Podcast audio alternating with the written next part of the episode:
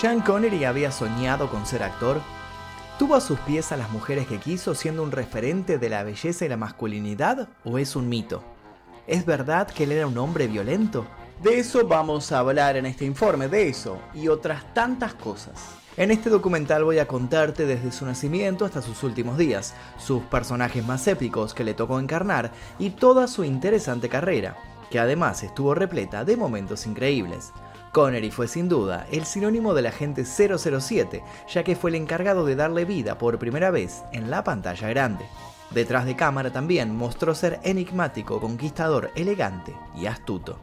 Como si esto fuera poco, en la actualidad es recordado como una de las personas más selectas y sexys del mundo del espectáculo. Luego de una vida agitada dedicada a la actuación, John Connery, ya con 90 años, disfrutó hasta el final la compañía de su esposa Micheline y su hijo. Vivió muchos años para deleitarse de los reconocimientos por su trayectoria, más precisamente hasta el 31 de octubre del 2020, el día que murió John Connery. Antes de comenzar me gustaría que me comentaran aquí debajo cómo lo conocieron a Sean Connery, con algún papel en alguna de las películas de James Bond 007 o tal vez en Indiana Jones y la última cruzada. Así fue como lo conocí yo, me cansé de verlo los sábados a la tarde por el canal Telefe, repetían una y otra vez la película de Indiana Jones, así que bueno, así fue como lo conocí. Después sí me enteré que era eh, uno de los actores más importantes que había encarnado a James Bond y otros papeles, pero yo lo conocí por Indiana Jones, así quiero leer sus anécdotas aquí debajo. También los invito a dejar sugerencias para posibles futuros videos y dejar su like, suscribirse y todo eso que nos ayuda un montón a seguir haciendo más videos. Ahora sí, comencemos. La última etapa de Connery fue bastante reservada. Casi nadie sabía cómo estaba llevando su vida y por sobre todo sus enfermedades. Ya estaba retirado desde hacía años y disfrutaba de su paraíso personal junto a su esposa, la pintora franco-marroquí Micheline Roquebrune. Bahamas se había convertido en su refugio idílico. Desde que pisó ese lugar dejó su participación en el cine. Mientras él trataba de alejarse, le llovían jugosas ofertas, donde solo tenía que hacer cameos, pero rechazaba todo, no quería trabajar. Dinero no le faltaba, ya que poseía una fortuna estimada de casi 300 millones de euros. Una de sus aficiones principales era jugar al golf cada vez que podía en el Club 5 Estrellas que tenía al lado de su casa. Disfrutaba de cada momento, pero los últimos días fueron más nublados que de costumbre. Connery a sus 90 años había perdido la memoria. Sufría demencia, gran parte del día no sabía quién era y no era capaz de expresarse con claridad. Según Micheline, su esposa, murió mientras dormía de forma absolutamente tranquila, y eso era lo que él deseaba. El actor que formó parte de la Liga de los Hombres Extraordinarios también fue nombrado el hombre más sexy del mundo. Su partida fue silenciosa, sin embargo, vivió una extensa vida llena de anécdotas. Pero no nos adelantemos, para conocer su historia es mejor empezar por el principio. Thomas John Connery nació el 25 de agosto de 1930 en Edimburgo, Escocia hijo de Eufamia Effie McLean, una ama de casa, y Joy Connery, un camionero y operario de la fábrica Rolls-Royce. Criado en el seno de una familia católica y protestante, Connery fue hijo único hasta sus 18 años, cuando nació su pequeño hermano, Neil. Desde muy chico tuvo que contribuir a la economía doméstica, recogiendo bidones de leche, mientras cursaba sus estudios primarios. De adolescente formó parte del equipo de fútbol y en su juventud se lo conocía como Tommy. A partir de los 12 años tuvo un crecimiento y desarrollo muy rápido, llegando a medir un metro noventa de estatura. No solo era muy alto, sino también tenía su encanto. Se inició en el culturismo y trabajó como modelo artístico. Un amigo lo convenció para que se presentara al concurso de Mister Universo en 1953 y quedó en tercer lugar. Una vez terminada la Segunda Guerra Mundial, Jean se alistó en la Marina Real Británica y allí se destacó en la disciplina de boxeo. Durante ese periodo se supo que se realizó dos tatuajes que reflejaron sus compromisos personales, su familia y Escocia. Pero una úlcera duodenal hereditaria en los varones de su familia lo obligó a dejar el ejército luego de tres años. A partir de ese momento trabajó en distintos lugares, como conductor de camiones, guardavida, peón en una granja y hasta pulidor de ataúdes. Jean, habiendo probado todo y pese a que amaba jugar al fútbol, le llegó una oferta del Manchester United, pero les dijo que no. Al poco tiempo le llegó otra propuesta, trabajar de extra en 60 Glorious Years, la cual aceptó. Él sabía y tenía en claro qué quería hacer. En 1951, gracias a un curso de bodybuilding, le dieron un papel en el coro del musical londinense South Pacific. Este sería el punto de partida de una carrera que duraría décadas. Desde ese momento dejó de ser Tommy para convertirse en Jean Connery. Cuando tenía 27 años le llegó su primera gran oportunidad. El director de la BBC estaba en búsqueda de un protagonista masculino para Requiem for a Heavyweight, Requiem por un peso medio, y fue recomendado por una actriz, la cual se justificó diciendo que a las mujeres les gustaría. A partir de ese momento el porte de Jean ya era conocido y se había convertido en un gran seductor. Participó en películas como La frontera del terror de 1957 y Brumas de inquietud al año siguiente.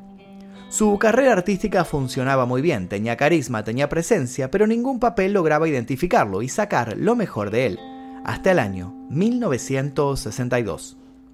Mientras alternaba sus apariciones en la pantalla grande con otras en la televisión inglesa y obras de teatro, en las librerías estaban causando furor las novelas escritas por Ian Fleming.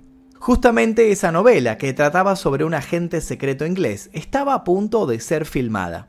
James Bond iba a tener por fin un rostro. Pero no fue sencillo, ya que encontrar el protagonista indicado requería de varias condiciones.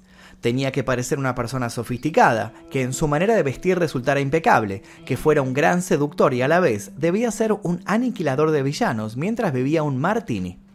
Los productores, Cavi Broccoli y Harry Saltzman, pensaron en varios actores del momento, pero los nombres se desvanecían podían reunir ciertas características de la gente, pero otras no las tenían.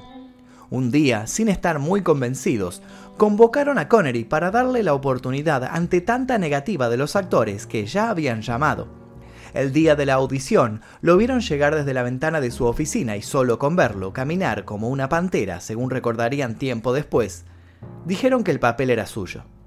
Sin que le hicieran una prueba de cámara, Connery era el indicado. Solo restaba adaptarlo al ideal del personaje. Le enseñaron cómo comportarse, hablar, andar e incluso a comer como un caballero inglés. Jean Connery podía con eso y podía con mucho más. Connery saltó a la fama como el agente 007.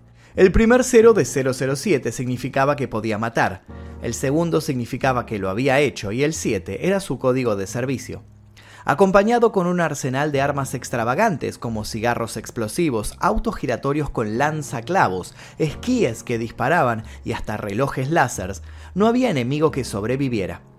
Inauguró la serie de James Bond 007 contra el Dr. No en el año 1962, con su compañera Úrsula Andres, una bella joven que interpretaba a Honey, la primera chica Bond. A pesar de su excelente interpretación en las seis entregas que tuvo el agente 007, bastó solo con la primera para que su carrera se disparara, de manera abrupta. Tuvo que formarse mucho para lograr interpretar al personaje, como ya dije anteriormente.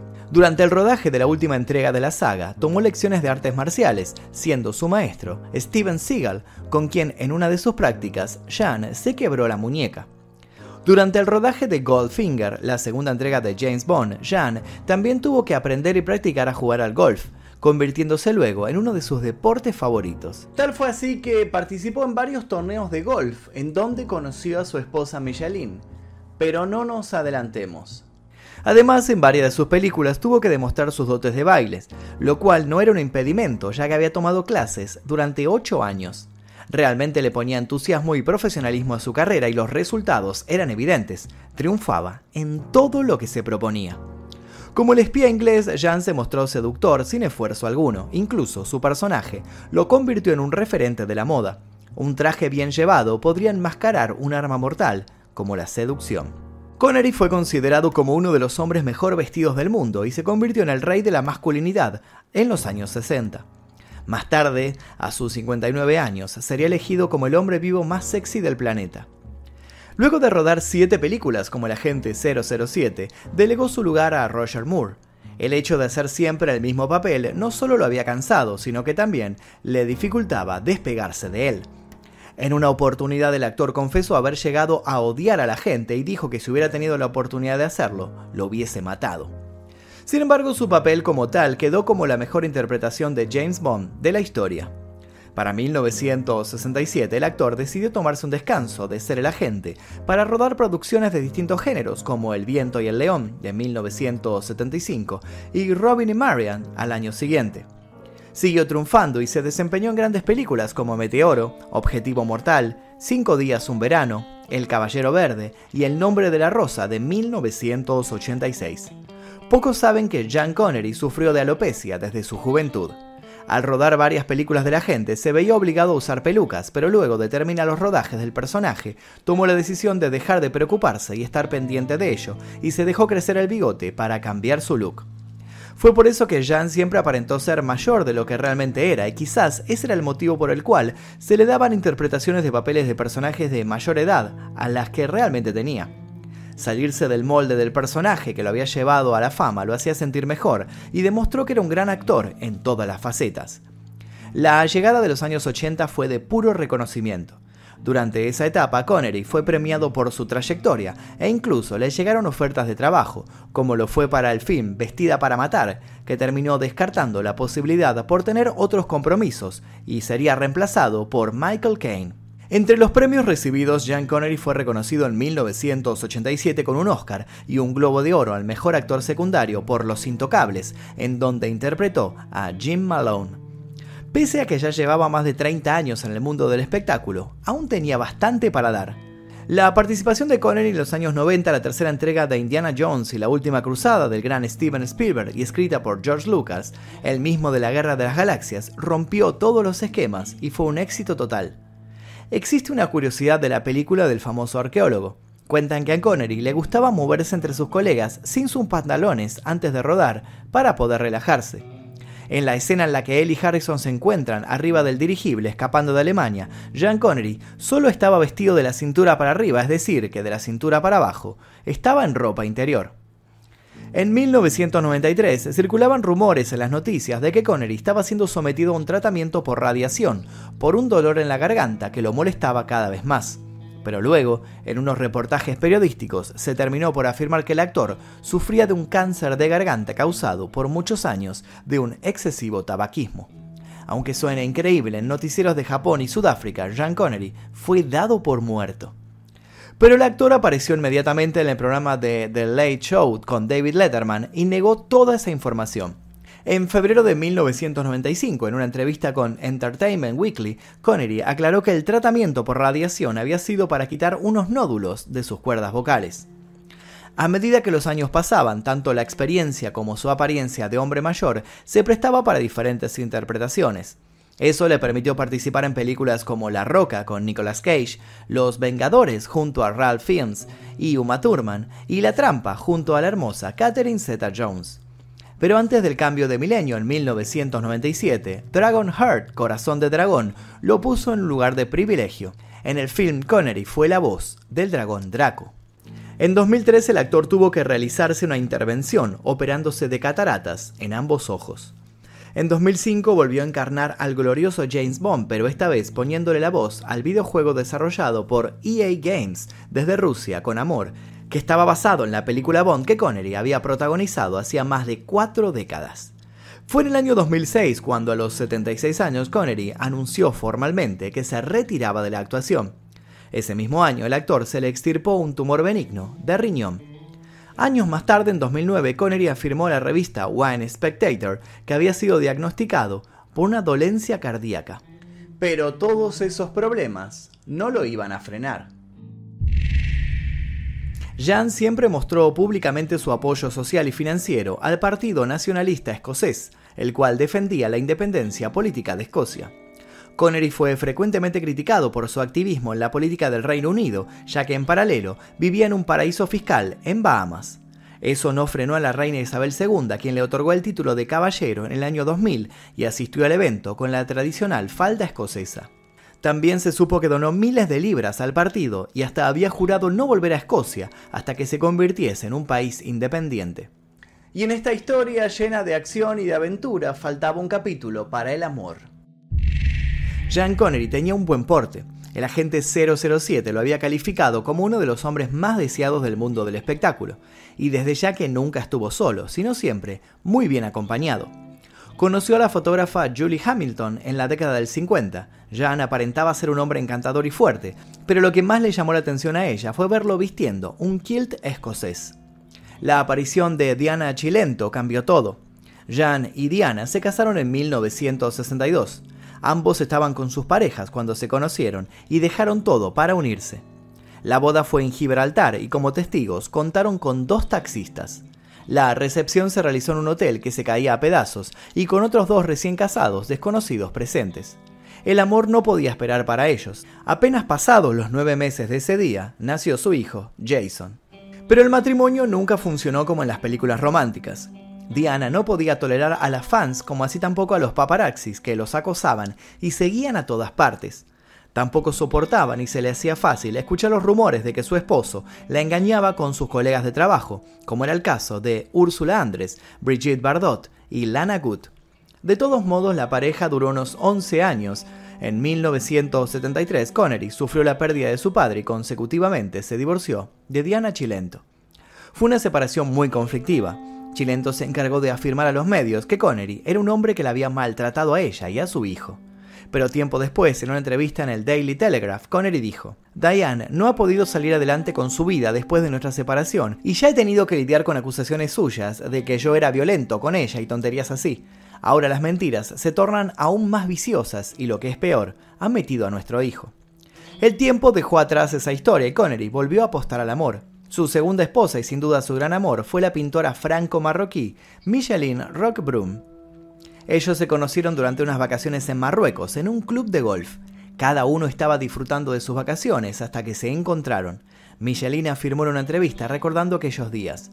Los cuatro días que siguieron a nuestro encuentro continuamos jugando al golf como dos extraños y después nos reuníamos para hacer el amor como dos locos. La realidad es mejor que cualquier fantasía.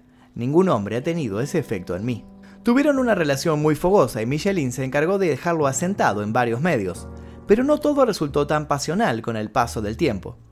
Luego de cuatro días de haber compartido esa conexión de locura y pasión, los amantes regresaron a sus obligaciones. Se supo que dejaron de verse por dos años hasta que Connery, una vez separado, volvió a contactarla.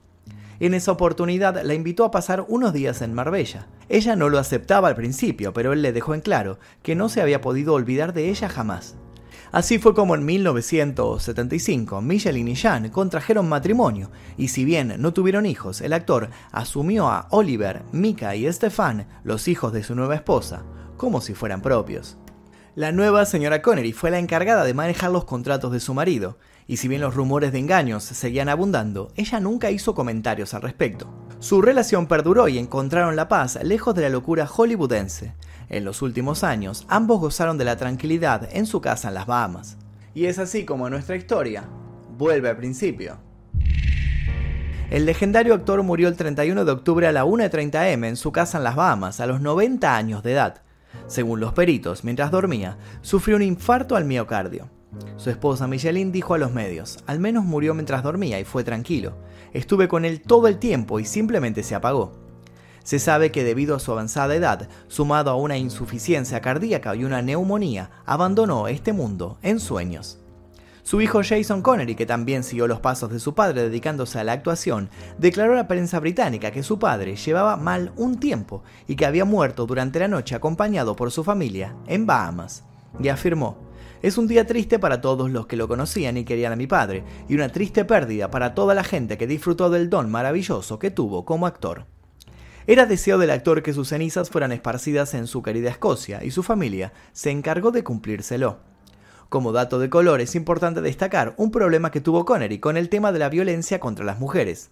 Como les dije anteriormente, luego del divorcio de Diane Chilento, circularon muchos rumores en los que se afirmaba que Connery era una persona violenta. A esta imagen del actor se le sumó que en 1965 había hecho unas declaraciones a Playboy un tanto complicadas. Dijo, no creo que haya nada particularmente malo en golpear a una mujer, aunque no recomiendo hacerlo de la misma manera que golpearías a un hombre. Una bofetada con la mano abierta está justificada si todas las demás alternativas fallan, y ha habido muchas advertencias. Si una mujer es una perra o una histérica, o con una mentalidad sanguinaria continuamente, entonces lo haría. Creo que un hombre tiene que estar un poco adelantado por delante de la mujer. Realmente lo hago en virtud de la forma en que está construido un hombre, pero no me llamaría sádico. Desde ya, 20 años después, el actor tuvo la oportunidad de pedir disculpas y retractarse de sus palabras, sin embargo aseguró seguir firme a las mismas convicciones. No he cambiado en mi opinión, no pienso que sea malo pegar a una mujer si se lo merece. Cuando no están contentas con la última palabra y quieren tenerla, se ponen a provocar y entonces es ahí cuando la bofetada es correcta, dijo. En el año 2006, Diane dejó asentado en sus memorias, My Nine Lives, Mis Nueve Vidas, que realmente Connery había ejercido violencia tanto física como psicológica contra ella durante su matrimonio. Pero otros amigos de Connery han cuestionado las memorias de su ex esposa, por lo que nadie sabrá si realmente fue de esa manera. ¿Y ustedes? ¿Qué opinan de todo esto? Y hasta aquí la historia de Sean Connery. Espero que les haya gustado la historia que les contamos y que les hayamos podido aportar algunos datos que ustedes no conocieran. Así que quiero leer sus comentarios al respecto aquí debajo. Les voy a dejar un par de videos aquí para que sigan haciendo maratón. Los invito a dejar un comentario con sugerencias para posibles futuros casos. Y sin nada más que decir, me despido. Mi nombre es Magnum Mephisto y esto fue El Día Que. Exploración X, mi primer libro, ya se encuentra disponible en todas las librerías. Te dejo el link aquí debajo para que lo consigas en formato físico y en ebook.